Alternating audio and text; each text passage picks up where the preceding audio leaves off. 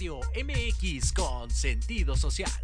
Las opiniones vertidas en este programa son exclusiva responsabilidad de quienes las emiten y no representan necesariamente el pensamiento ni la línea editorial de Proyecto Radio MX.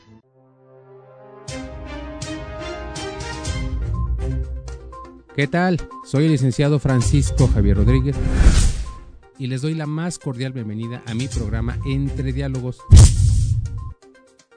un espacio en el que te vas a enterar de lo más relevante en materia nacional e internacional. Bienvenidos.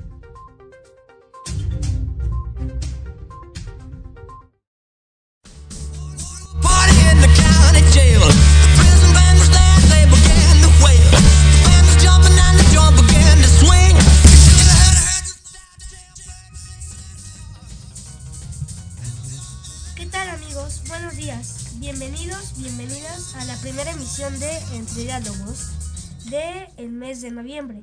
Vamos a abrir con las notas nacionales. Esta semana el huracán Otis sigue siendo noticia relevante, ya que al día de hoy tenemos un registro de 47 muertos y 47 desaparecidos. Eh, poco a poco se restablecen las líneas de comunicación gracias a las brigadas que apoyaron con sus labores de búsqueda. Eso permitió localizar a 152 personas, ya que se encuentran con sus familias. Efectivamente, Diego, buenos días. Buenos días, Maru. Buenos días. Bienvenidos, bienvenidas. Efectivamente, esta es la primera emisión del mes de noviembre del año 2023. Ya estamos a um, dos mesecitos de que se nos vaya el 2023. El año se fue muy, muy rápido. Ya estamos por cerrar. Eh, este 2023 y hay muchísimas noticias relevantes. Desgraciadamente, como dice Diego, el huracán Otis sigue siendo una noticia importante. Si no me equivoco, el lunes, pasado mañana, se cumplen ya dos semanas de, de este terrible suceso. Eh, como lo comenta Diego, eh, la cifra de muertos desgraciadamente aumentó de 30, que informamos hace una semana, ahora son 47 muertos y se han localizado a 152 personas que actualmente ya se encuentran con su familia, qué bueno. Sin embargo, hay mucho que hacer por allá. Eh, desgraciadamente, este suceso no ha dejado de tener tintes eh, políticos y ha habido controversia en relación a este suceso por razones de, política, por ejemplo. Eh, se dice que quienes son los autorizados para llevar víveres únicamente son el ejército y la Guardia Nacional. Muchos particulares se han quejado que no tienen acceso libre al estado de Guerrero para llevar sus propios víveres uh -huh. y se han iniciado amparos para combatir esta determinación por violación al libre derecho de tránsito y los amparos se han ganado porque todos tenemos el mismo derecho de eh, transitar por el territorio nacional y en este caso que es apremiante para llevar víveres a los afectados por el huracán Otis. Así, Así, que no deja de ser noticia este suceso en materia política. Eso es lo que ha pasado. Mucha gente dice por ahí que todavía no recibe ayuda. Ya se puso de moda muchísimo eh, los centros de acopio, eh, las cuentas de banco para depositar dinero, eh, los centros para llevar víveres, está por ejemplo la Cruz Roja Mexicana, están otras asociaciones, otros particulares que generosamente brindan su ayuda. Las noticias nos dicen que hay toneladas y toneladas de víveres que se han juntado, pero no han llegado. Mucha gente se sigue quejando de que todavía no tienen acceso uh -huh. a alimentos, ni siquiera a un lugar donde pasar las noches. Claro. Recuerden que este huracán fue como un terremoto que se llevó muchísima eh, gente y pues muchísimos desperfectos en cuanto a construcción de inmuebles. Y aparte de víveres, también eh, en las escuelas han solicitado que enviemos ropa, cobijas, uh -huh. zapatitos, todo lo que les pueda servir a los niños. De allá, Exactamente. ¿no? Y bueno, pasando a otra nota, eh, vamos a platicar sobre el amparo contra el etiquetado frontal de comestibles. Ok. Desde octubre del 2019 se aprobó el etiquetado frontal para advertir al consumidor sobre el contenido calórico de muchos productos. Muchas empresas se inconformaron con esa nueva política por considerar que afecta a la libre circulación de las mercancías. Actualmente siguen en puerta muchos amparos para resolver si se puede extinguir el etiquetado frontal. Es importante tomar en cuenta que los tribunales deben resolver en favor de la protección de la salud de todos los mexicanos. Así es, efectivamente, desde el 2019 la Secretaría de Salud implementó una campaña para eh, identificar a los productos por el contenido de, de, la mercancía. Y fue que de esta manera nacieron los sellos de exceso de calorías, exceso de grasas, exceso de sodio, exceso de azúcares, etcétera, etcétera. Muchas empresas, sobre todo las más fuertes, las transnacionales, están inconformes porque según ellos está afectando el derecho de libre mercancía, de libre venta. Sin embargo, los mexicanos también tenemos derecho a cuidar nuestra salud y este etiquetado se dirige precisamente a advertirnos como consumidores de lo que nos vamos a comer. Unas galletitas, exceso de azúcar, que no sé, unas papas fritas, exceso de, grasas saturadas, exceso de sodio y ya es nuestra responsabilidad si consumimos o no el producto de que se trate. Estamos advertidos de que nos hace daño eh, determinado producto, pero ya es nuestra decisión. Sin embargo, muchas empresas no están de acuerdo con esta medida porque obviamente les está pegando a las ventas. Ya cuando tú ves un producto, producto que es lo que tiene, pues ya no lo compras con facilidad te abstienes y esa situación hace que las ventas bajen. Y vamos a ver cómo resuelve el Poder Judicial. Espero que se tome en cuenta la salud de los mexicanos, que también es un derecho, es un derecho garantizado por la Constitución y que el Estado también debe de garantizar. Eh, también pasando a otra nota, eh, vamos a los datos de salud en México. Eh, precisamente hablando de la salud de los mexicanos, las principales causas de muerte son enfermedades del corazón, diabetes e hipertensión. Pero también es importante señalar que la obesidad es una enfermedad muy común entre los mexicanos que a su vez es la causa de otras enfermedades como las que acabamos de mencionar. Exactamente, Diego. Este etiquetado, como lo comentaba Maru, se dirige, se dirige a prevenir al consumidor para evitar enfermedades. México es uno de los países que presenta mayores tasas de diabetes e hipertensión Incluso hablamos ya en México de diabetes infantil. Sí, y mucho tiene que ver lo que comemos, nuestros hábitos alimenticios. En las escuelas, no sé actualmente cómo está ahí la cuestión, pero se vendían muchísimas frituras sin control alguno. Eh, ya también se han implementado medidas para evitar este tipo de situaciones en las escuelas y evitar que nuestros niños consuman chatarra. De ahí la causa, como dice Diego, de obesidad y la obesidad te lleva a la diabetes y también a la, hipertensión. Entonces, aquí en México tenemos muchísimo diabético, los médicos lo dicen, ya la diabetes es un problema de salud pública entre nosotros y la manera de evitar que esta enfermedad siga causando muertes en México pues, es cuidarnos, es cuidar nuestros hábitos alimenticios, es cuidar nuestro estilo de vida y son recomendaciones que todos conocemos, comer sano, beber agua, evitar azúcares y, azúcares y demás. Y otra cosa, deberían de fomentar más que los niños hagan más deporte, más ejercicio, porque eh, desafortunadamente ahorita los niños es a los que les está pegando más. Eh, como decía Diego, la obesidad y el consumo de muchísimo refresco. Yo veo que los pequeñitos consumen demasiado refresco y yo creo que hay que hay que bajarle un poquito. Yo por ejemplo, este no sé, un mes al año, ¿no? Consumo un refresco, no sé, una Fanta, ¿no? De 200 mililitros, una pequeña. Exactamente, son cosas que debes de evitar, Diego, porque son azúcares y en exceso te hace daño. Ustedes los niños las niñas son muy, muy propensos a consumir azúcares en exceso. Ahorita en el convivio de Halloween, de Día de Muertos, todos los niños recibieron sus bolsotas de dulces que no dudo que se hayan acabado. Y estamos hablando de muchísimo azúcar. De mucho azúcar. Imagínate, entonces, si no nos cuidamos de esa manera, esto te va a causar consecuencias. Entonces hay que tomarlo en cuenta, sobre todo los niños y las niñas que son obesos. Ellos tienen más propensión a adquirir una eh, enfermedad de este tipo a, su, corta edad.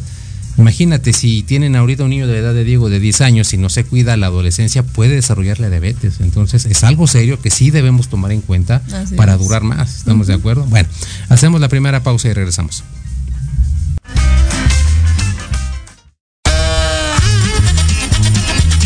Oye, oye, ¿a dónde vas? ¿Quién, yo? Vamos a un corte rapidísimo y regresamos. Se va a poner interesante. Quédate en casa y escucha la programación de Proyecto Radio MX con sentido social. ¡Uh, la, la chulada!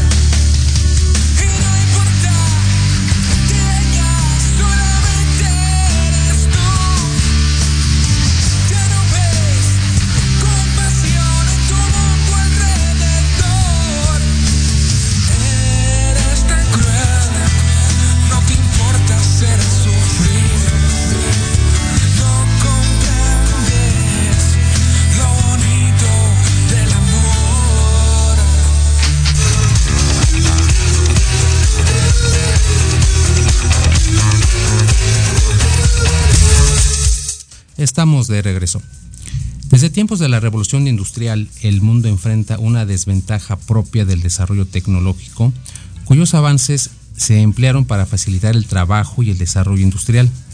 Pero más allá del desarrollo tanto tecnológico como económico, un grupo de la sociedad se vio en la imperiosa necesidad de incorporarse al mercado laboral a causa de su entorno socioeconómico. Este grupo de trabajadores estuvo conformado por niños, niñas y adolescentes. Actualmente la situación aún persiste, puesto que los infantes y los adolescentes desarrollan muchas actividades que no son acordes a su edad y capacidad y que por su naturaleza ponen en riesgo su integridad física y emocional. Nos referimos al trabajo infantil, un problema de alcances mundiales que todavía no puede ser erradicado. Para platicar de este tema, desde Argentina nos acompaña Karina Chávez, nuestra invitada. Es articulista, conferencista internacional, autora y abogada especialista en Derecho Penal e Investigación Científica del Delito. Karina, te saludo con gusto desde la Ciudad de México. Muchas gracias por acompañarnos.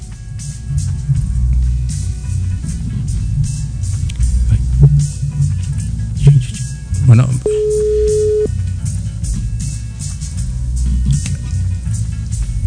Hola. Hola, ¿ahí me escuchas, Karina? ¿Me escuchas? Bueno, bueno. sí, acá estoy. Ah, ok, ok.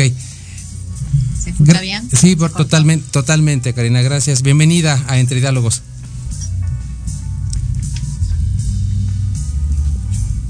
Bueno. Estoy, ¿eh? Sí, ¿me escuchas? Eh, ¿Me, ¿me escuchas ahí? Sí, te, ¿Sí me escuchas? sí, te escucho perfecto. Ok, ¿Me eh, bien? sí, te escucho, Karina. Eh, gracias por acompañarnos. Bienvenida a Entre Diálogos. Hola, ¿cómo están todos? Gracias a ti. Gracias, Karina. Platícanos, por favor, ¿qué debemos entender por trabajo infantil?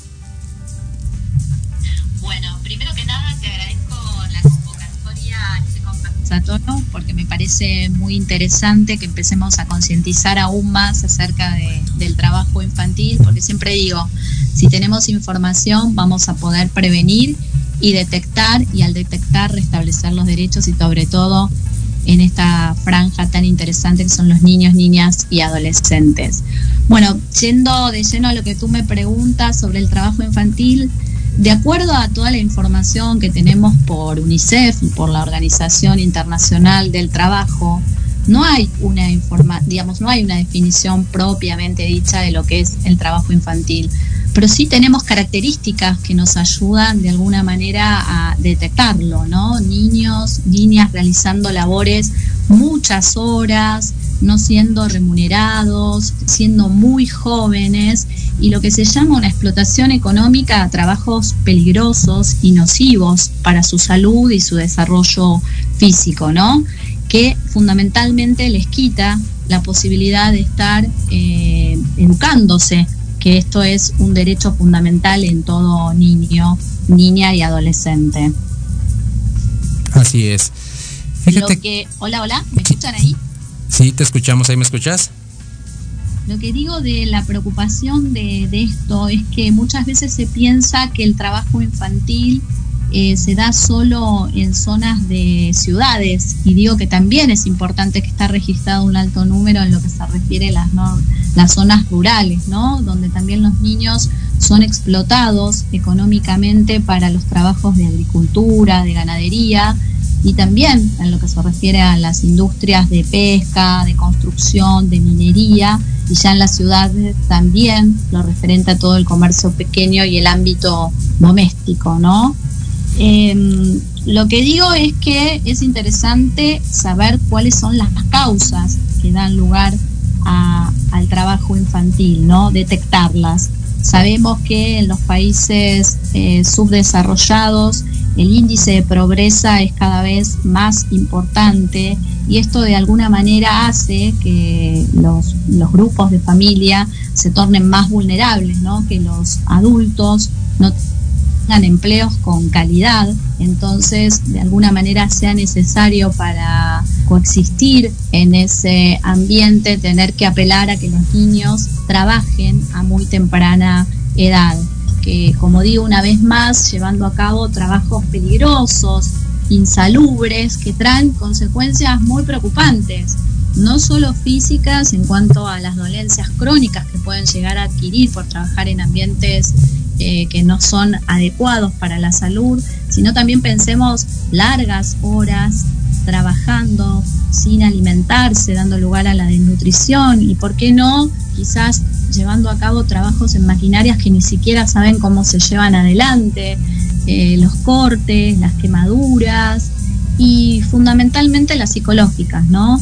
Porque pensemos aquellos que nunca ingresan al ámbito educativo o lo que es peor, ingresaron y lo tienen que dejar eh, por el tema de llevar a cabo el trabajo para, para poder, digamos, ayudar o ayudar a los adultos de, de, su hogar a cubrir las necesidades básicas, ¿no? La vestimenta, la alimentación, lo habitacional y también el estrés que sufren por estar en, en ambientes con, con adultos a quienes no, no conocen y no llevan una vida adecuada con sus pares, como tendría que ser todo niño en un ámbito educativo.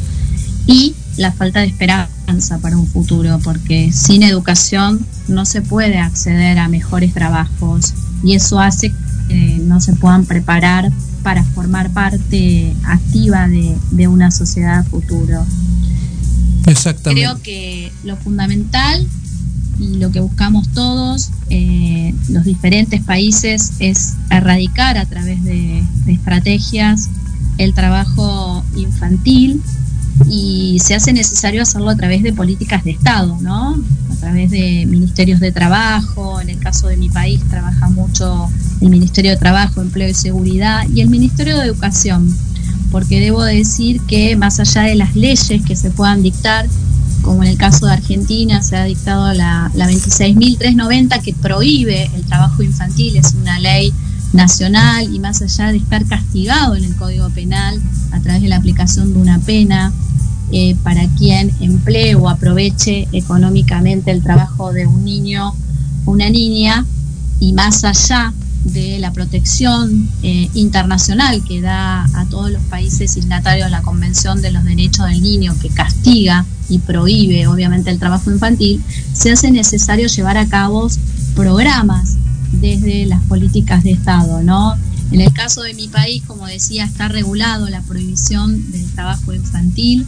Por menos de 16 años ningún niño debe llevar a cabo ningún trabajo infantil y si lo hace los 16 a los 17 está regulado. Cuando digo regulado, en cuanto a las horas eh, semanales, no llevar a cabo ningún tipo de trabajo nocturno, que no sean tareas peligrosas y aún así, eh, para que no sean desertores, digamos, de, de, la educación, el Ministerio de Educación de Argentina lleva a cabo un programa muy interesante que se llama Volver a la Escuela y no dejar la escuela, para aquellos niños, digamos, que tienen que alternar entre trabajar para poder ayudar a la manutención del hogar y a la vez que no puedan, no pierdan, digamos, un derecho fundamental como es la educación para todo niño.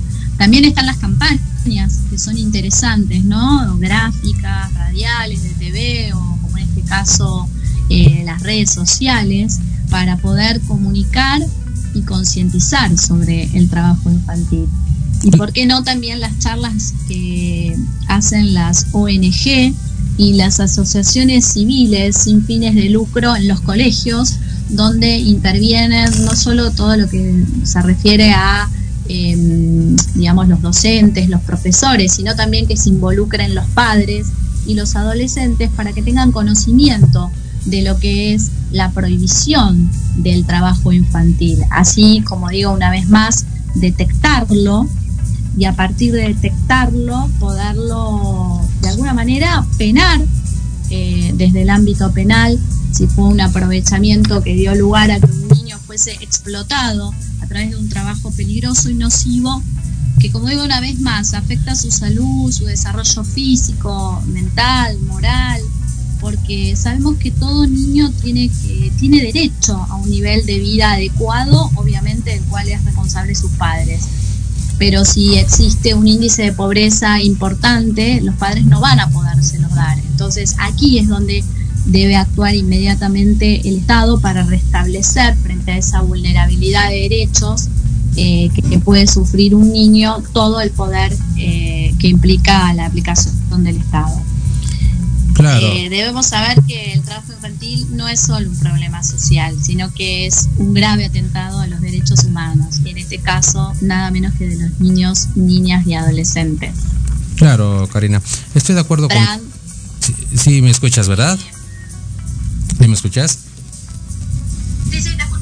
Ok, estoy de acuerdo contigo, Karina. No existe propiamente una definición del trabajo infantil, sin embargo, nos citas ciertas características que nos pueden ayudar a identificar y precisar cuándo nos encontramos frente a este problema. Más de ocho horas de trabajo, situaciones extremas para niños, niñas y adolescentes. Y ya nos has comentado acertadamente que es fundamentalmente el Estado quien debe prevenir el trabajo infantil y en su caso implementar mecanismos eficaces para erradicar este problema que prácticamente, como lo comentaba en la introducción, es de alcance eh, internacional y todos los países debemos apoyar para que nuestros niños, niñas y adolescentes tengan un futuro mejor, para que se les garantice el derecho efectivo a la educación y, como lo comentas, a un futuro mejor. Y quiero preguntarte, desde el seno del hogar, ¿cómo combatimos el trabajo infantil? Bueno, eh, eso es fundamental, sobre todo eh, la familia, ¿no? El trabajo, como siempre digo, el diálogo, esto de escuchar a los niños, de poder ayudarnos entre todos, porque donde hay una disfuncionalidad familiar, ahí por la ventana entra el aprovechamiento de quien se da cuenta de que por ahí estos padres, por estar todo el día quizás trabajando para poder lograr un mínimo salario para alcanzar las mínimas eh, restituciones que, hacen a los derechos básicos, ¿no? La vestimenta, eh, el alimento, la habitación. O sea, pensemos eh, sobre todo, ¿sabes qué? Pensaba hoy, Francisco, la cantidad de migraciones, ¿no? Mi país recibe mucha gente de, de Bolivia, de Perú, eh, que se trasladan con todos sus familiares y viven en una habitación muchas personas y, es una, una, habitación alquilada y de quizás de, elevado precio y quizás no alcance con que trabaje ese padre o esa madre o ese referente con el que está ese niño. Entonces es de alguna manera quienes vienen de afuera aprovechándose de esa vulnerabilidad captan esos niños e inmediatamente esa mano de obra mucho más barata, aprovechándose a que estén varias horas. Bueno, el tema lo que me parece eh, fundamental es esto, volvemos a insistir, concientizar, concientizar desde los colegios, concientizar desde campañas y la aplicación de políticas de Estado, porque digo, mientras todo el mundo esté concientizado de lo que es el trabajo infantil y que esto está prohibido, eh, inmediatamente denunciarlo, ¿no? Para que se actúe, como digo, desde el ámbito, desde la aplicación de lo punitivo, fundamentalmente sabiendo que en mi país, y creo que en tu país también, si no me equivoco, lo incluye la Ley Federal de Trabajo, eh, es una ley nacional que hay que respetar y que debemos eh, respetar, fundamentalmente no solo porque hace la protección integral de los niños, como digo siempre, sino porque es una violación a, los derechos humanos, ¿no? Y sobre todo porque em, estamos hablando hoy del trabajo infantil, pero pensemos que a veces esos niños que son captados para aprovecharse económicamente dentro de un ámbito laboral, a veces también sufren otros tipos de abuso, de abusos sexuales, pensemos también en el tráfico de niños eh, y otras cuestiones u otros delitos que, pueden llevar a cabo esos adultos que terminan aprovechándose ¿no? de la vulnerabilidad de ellos. Así es, estoy de acuerdo contigo. Nosotros eh, en casa podemos hacer muchísimo para evitar el trabajo infantil y también concuerdo contigo, aquí en México recibimos muchísima gente de Centroamérica eh, como migrantes, nos referimos a hermanos de Belice, Guatemala, Nicaragua, Honduras, etcétera, etcétera. Y los hombres, mujeres, niños y niñas que ingresan a México desgraciadamente también son usados por la delincuencia organizada para cometer delitos y, y escudarse detrás de la situación de los migrantes que por razones, eh, digamos, de fuerza mayor, están obligados a, llegar a México. Aquí hemos dado muchísimas noticias de niños y adolescentes que son reclutados por la delincuencia organizada, que ya saben cómo matar a una persona, que ya saben cómo usar un arma, que ya saben cómo vender determinado tipo de, droga. Es algo terrible, es algo que no, debe, no debemos permitir como sociedad.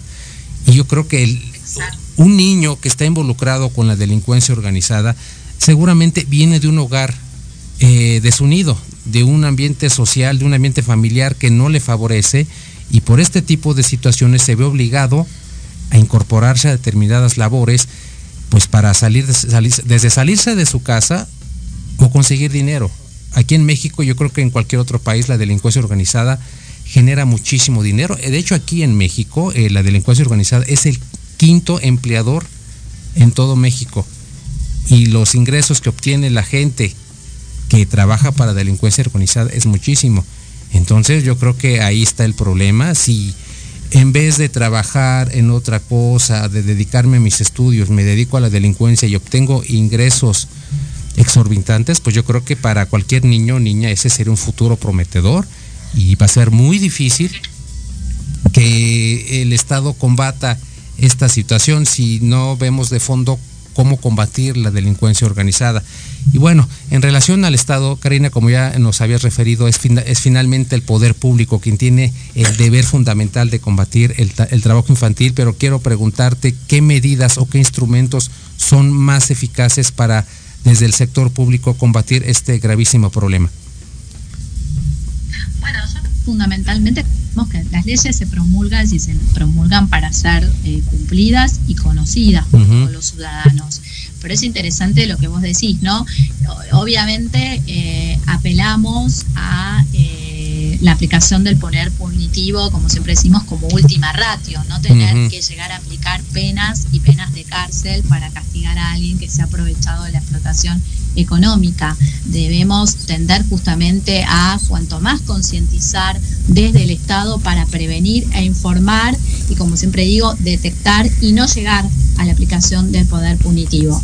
Lamentablemente, em, como tú dices, em, a veces eh, yo soy, trabajo en una defensoría pública de menores, en el fuero penal, y a veces es el propio ejemplo del padre, ¿no? Que el chico se crió en ese ambiente donde le enseñaban que quizás el vender droga o dominar armas para llevar a cabo eh, la comisión de distintos delitos les deja más dinero que por ahí eh, hacer toda una instrucción primaria, secundaria y, por qué no, universitaria para tener un rol, digamos, más activo en la sociedad, ya cumpliendo un oficio, una profesión. Entonces, creo que también está en nosotros el, crear conciencia en nuestros hijos, en nuestras hijas, de, ejemplificar, ¿no? Que a través de tener un trabajo digno, el desarrollar eh, un oficio adecuado, el de acceder a la educación como derecho fundamental, para hacerles entender que los niños, ustedes, niños, niñas, son sujetos de derecho y no tienen que ser tomados como objeto eh, por aquellos que se aprovechan justamente de la vulnerabilidad social, cultural o económica que están sufriendo en ese momento. Y lo que vos decís es cierto, eh, mi país, Argentina, recibe muchísimos migrantes, donde hay mucha gente que obviamente les da trabajo dignamente para que puedan tener una vivienda y mantener a sus hijos y que sus hijos puedan acceder a la educación gratuita y obligatoria en el caso de mi país, pero muchos otros los explotan en, trabajos textiles o, lo que es peor, en el incremento o en el ingreso de este mercado eh, de la droga, ¿no? Y me acordaba de un caso que, tuve en Defensoría, donde, digamos, los padres peruanos se habían trasladado aquí con eh, la posibilidad de progresar, como digo, en el ámbito textil, pero cuando llegaron a los asentamientos que acá se denominan eh, villas y empezaron a, conocer otro tipo de trabajos eh, de, mercado ilegal como, como es la droga, directamente eh, empezaron a incursionar sus hijos, o sea, los, empezaron a utilizar como instrumentos para lo que se denomina el delivery de la droga, y después los empezaron a preparar en cuanto a los manejos de las armas para la protección de cuando había que hacer traslados de esas drogas en grandes cantidades a otros lugares.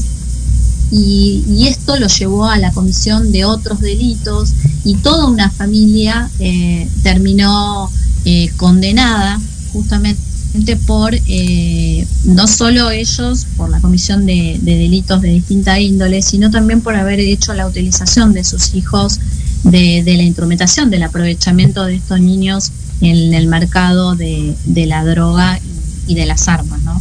Entonces, insisto una vez más, es importante que más allá de los convenios que como países firmamos con la Organización Internacional eh, del Trabajo y la protección continua y la información que, nos da en cuanto a índices UNICEF y el trabajo que hace, y más allá de la promulgación de las leyes eh, especiales y locales e internacionales que haya sobre los niños, insisto, las políticas tienen que ser, las campañas tienen que ser este, más importantes y hay que haber verdaderamente el Estado debe involucrarse. Claro. Porque como tú dices, es una, preocupación muy importante y no es solo un problema social, no se trata solo de la reducción de la pobreza, sino que también se trata de poder acceder a la educación para todos sin discriminación y el tema de que los adultos tengan una mejor calidad de empleo, porque siempre digo, habiendo reducción de pobreza, mejores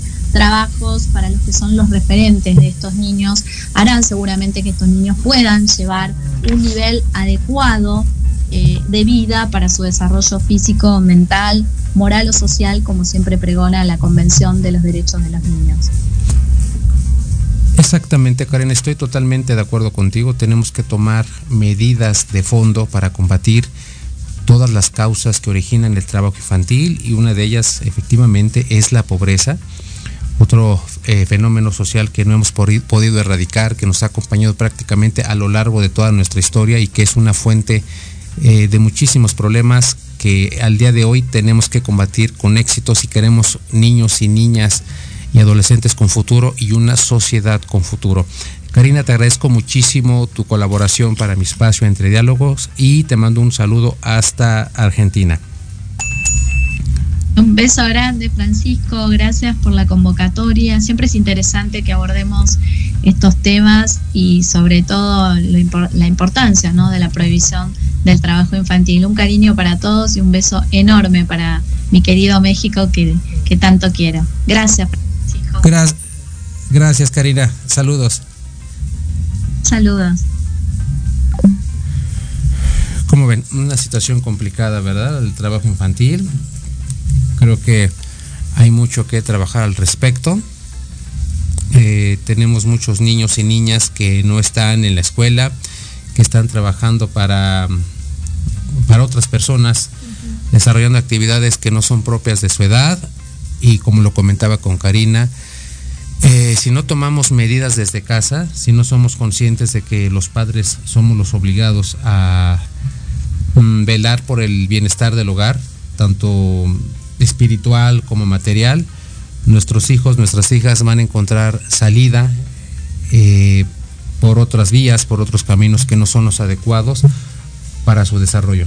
Así es, así es, pues esperemos que, que así este que así suceda. Exactamente, como ves Diego, es una situación terrible, ¿verdad? El trabajo infantil.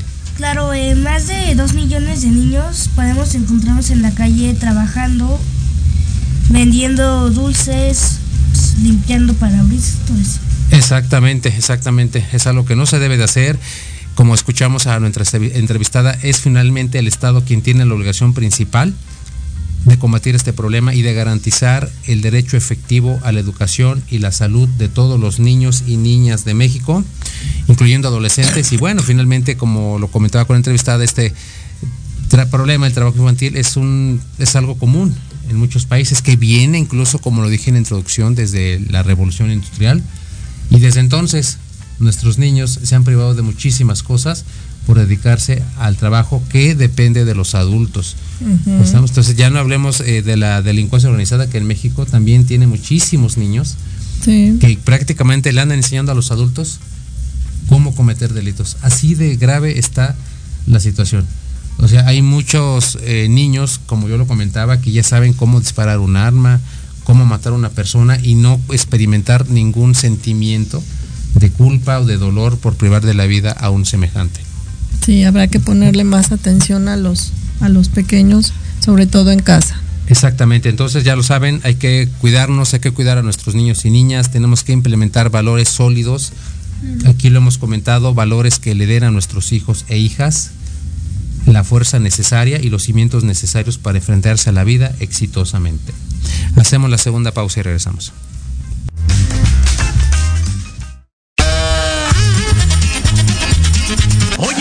Oye, ¿a dónde vas? ¿Quién, yo? Vamos a un corte rapidísimo y regresamos. Se va a poner interesante. Quédate en casa y escucha la programación de Proyecto Radio MX con sentido social. ¡Uh, la, la chulada!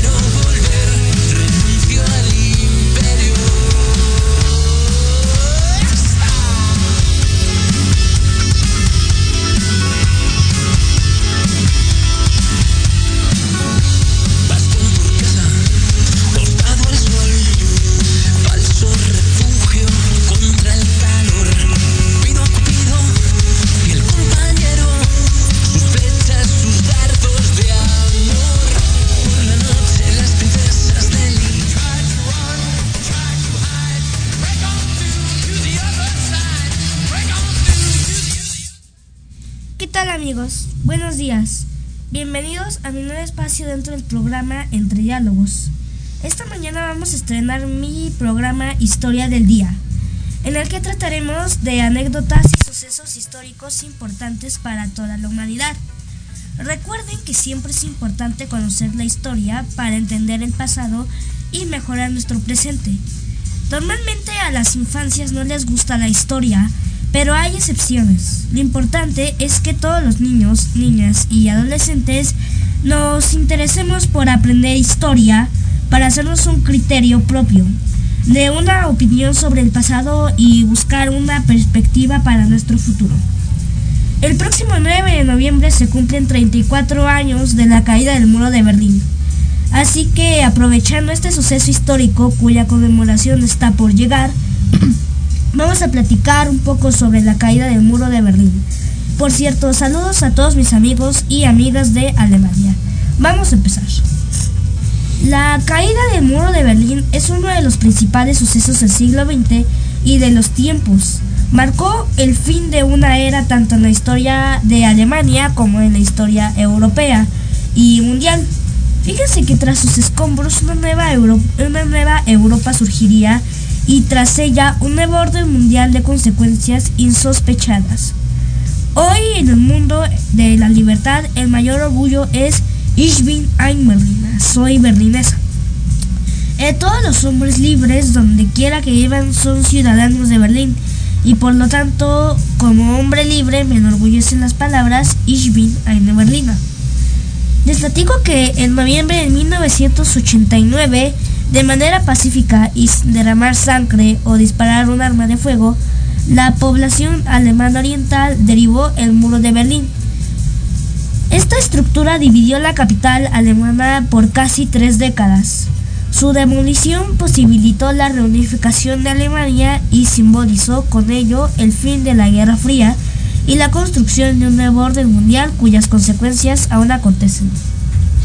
Exactamente, Diego, un acontecimiento muy importante, la caída del muro de Berlín, termina con el orden de la segunda posguerra. Recuerden que en 1945, por la victoria de los aliados, se toma Berlín por parte de los vencedores, Estados Unidos, eh, Reino Unido, Francia y la Unión Soviética. Por muchos motivos que obviamente en este programa no nos va a alcanzar a, analizar inicia la construcción del muro de Berlín por la competencia que había entre los dos bloques que entonces partieron en dos Alemania y luego al mundo, el bloque socialista y el bloque capitalista. De hecho, la gota que derramó el vaso fue el, plan Marshall para recapitalizar y levantar de los escombros a toda Alemania. Sin embargo, Stanley no permitió la ayuda para Alemania del Este empezaron las, las controversias entre las dos Alemanias, que finalmente como efecto de la Guerra Fría todos sabemos que la Unión Soviética no se peleó directamente con Estados Unidos, sino que en este caso se usaba Alemania dividida en dos eh, fracciones para que fueran estos dos países los que se enfrentaran argumentando obviamente la ideología y las posturas del bloque al que pertenecían. Entonces, eh, en agosto de 1961 se, se construye el muro de Berlín para dividir digamos, el territorio que corresponde a cada quien. ¿Sabes qué? Esta es mi zona de influencia y la respetas, esa es tu zona de influencia y la respetas. Sí, de, ahí se crea Alemania Occidental y Oriental. Exactamente, de aquí surge la República Federal Alemana, que es el nombre actual precisamente de Alemania unificada desde 1989, y la República Democrática Alemana, que era la, la Alemania comunista. Sin embargo, los alemanes siempre se han caracterizado por estar en primeros lugares en todo, incluso en trabajo, Recordemos que la República Democrática Alemana aportaba muchísimos puntos al PIB de Europa, incluso más que la Unión Soviética, que en aquel entonces era una potencia. Eh, tras la Segunda Guerra Mundial, Alemania y su capital, Berlín, quedaron divididas en cuatro zonas controladas, cada una por una de las potencias ganadoras de la contienda, como lo dijo eh, Francisco, la Unión Soviética, Reino Unido, Francia y Estados Unidos. La ciudad de Berlín quedó enclavada dentro del territorio soviético, por lo que también fue dividida en las zonas este y oeste, quedando con una célula capitalista en el recién formado Estado socialista, lo cual generó las primeras inconformidades del gobierno de la RDA y sentó las bases de la Guerra Fría. Con ello se aceleró la división de dos bloques en el mundo, el occidental capitalista y el oriental comunista. Es correcto, Diego, como lo comentábamos, la división de Alemania marca también la división del mundo en dos bloques a partir de 1945 y hasta 1991 cuando tiene lugar la caída de la Unión Soviética. Sin embargo, eh, tenemos algunos eh, brotes de rebelión y de cambio en el mundo. Recuerda, por ejemplo, que hace dos semanas eh, fuimos invitados a la conmemoración del 56 aniversario de la Revolución de Hungría. Ah, en aquel entonces, en el 56, Hungría fue uno de los eh, pocos países de Europa del Este que se atrevió a poner en duda y a rebelarse contra el régimen de la Unión Soviética y por esa, eh, digamos, esa aventura que tuvo Hungría, por ese valor de rebelarse, la Unión Soviética reprimió esa rebelión con los tanques, por eso se conmemora la revolución húngara. Luego viene Checoslovaquia en 1968, luego viene Berlín en 1989 como antecedentes previos a la caída de la ideología comunista que tuvo que estuvo vigente, bueno, en este caso desde la fundación de la Unión Soviética, pero más concretamente y más notoriamente a partir de 1945. Claro. Eh, Estados Unidos, eh, pues bueno, la vida resultó muy diferente en ambos lados. La diferencia en el, en el desarrollo del lado capitalista con la ayuda económica de los Estados Unidos era superior a la de la RDA 2, mientras eh, el resto de la RDA estaba prohibido el libre tránsito hacia la RFA en Berlín. Debido a los acuerdos de Potsdam, el paso era prácticamente libre. Era una frontera abierta dentro de la llamada cortina de hierro. El paso llevaba una gran cantidad de trabajadores obreros y profesionalistas de la, de la RDA al lado occidental, de tal manera que las autoridades de la Alemania Oriental decidieron eh, hacer la construcción de un muro.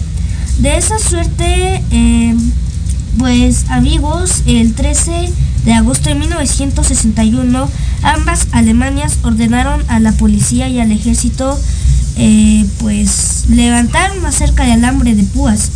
En los siguientes días inició la construcción de barricadas de concreto a lo largo de los 45 kilómetros que dividían en dos partes a la Berlín y a los 115 kilómetros que rodeaban la parte oeste que la separaba de la RFA. Se prohibió a los berlineses occidentales ingresar a Berlín Oriental, eh, salvo con el permiso especial. Entre 1961 y 1988, más de 100.000 ciudadanos de la RDA intentaron saltar el muro para escapar al sector eh, occidental. Según la página web oficial de la ciudad de Berlín, alrededor de unas 140 personas fallecieron al intentar eh, huir a la causa de los disparos de la policía. Y sí, efectivamente ellos tenían la orden de disparar a quien intentara eh, pues traspasar el muro. Así es, Diego.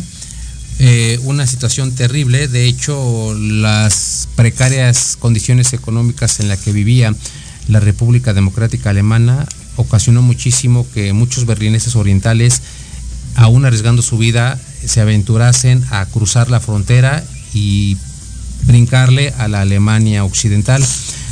Mucho de la, mucha de la producción de Alemania oriental, como fue el caso de los, del resto de los países del este, se tenía que dar una parte, ceder una parte a la Unión Soviética y se quedaba apenas la Alemania Oriental con lo básico para subsistir. Entonces ese fue uno de los principales motivos que propició la migración de los alemanes del sector este al sector oeste. Y de hecho el muro de Berlín fue considerado por muchos la máxima representación de la Guerra Fría. Exacto. Y la división de Europa y el mundo en dos bloques completamente enfrentados, así como el temor a la guerra nuclear. Y este y bueno, este muro dividió la capital alemana casi durante tres, décadas. Así es, exacto. El 9 de octubre de 1989, una multitud de alrededor de 70 mil personas eh, se manifestó pacíficamente en el centro de Leipzig exigiendo libertad de paso. Estas personas se atrevieron a pasar por primera vez por la temida sede de la Stasi. La policía secreta de la República Democrática Alemana, vía Sindas Volk, eh, cantaba Somos el pueblo. Una semana después, más de 100.000 personas abarrotaron de nuevo el centro de Leipzig.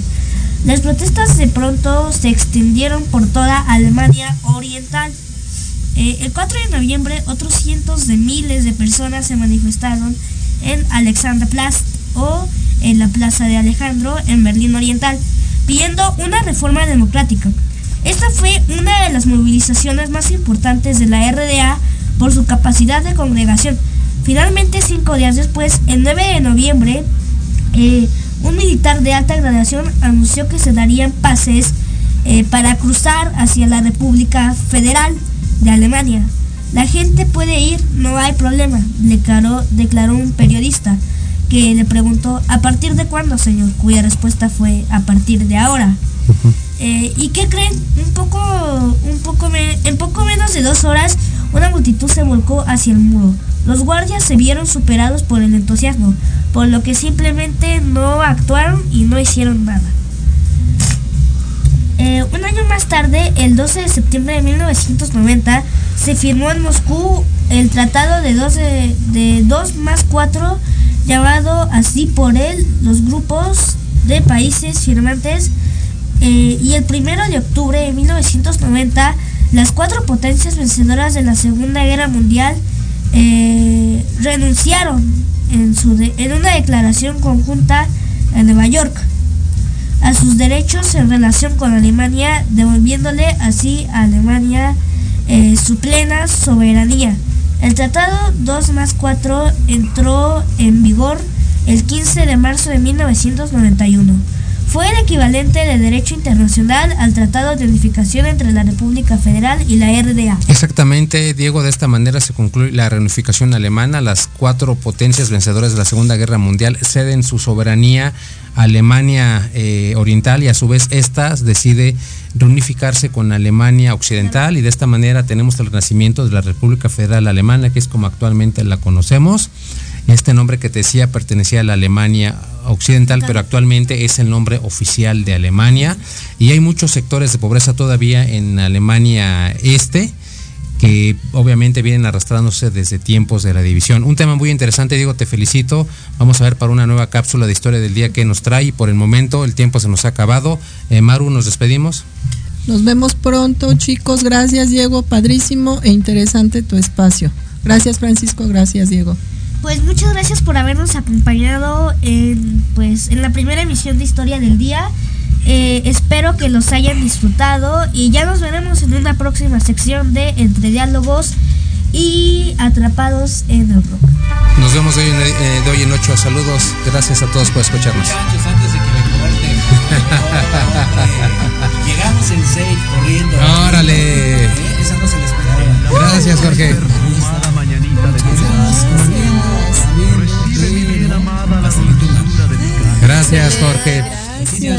Se nos había pasado, pero no lo dejamos desapercibido, que es diferente. Claro que sí, exactamente.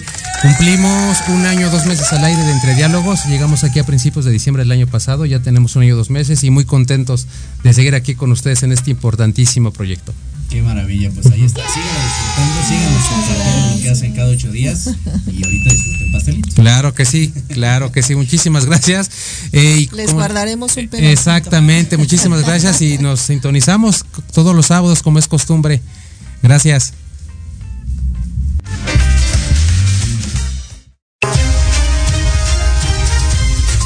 Amigos, muchísimas gracias por sintonizarnos este fin de semana y los esperamos el próximo sábado para una nueva emisión de Entre Diálogos. Hasta pronto.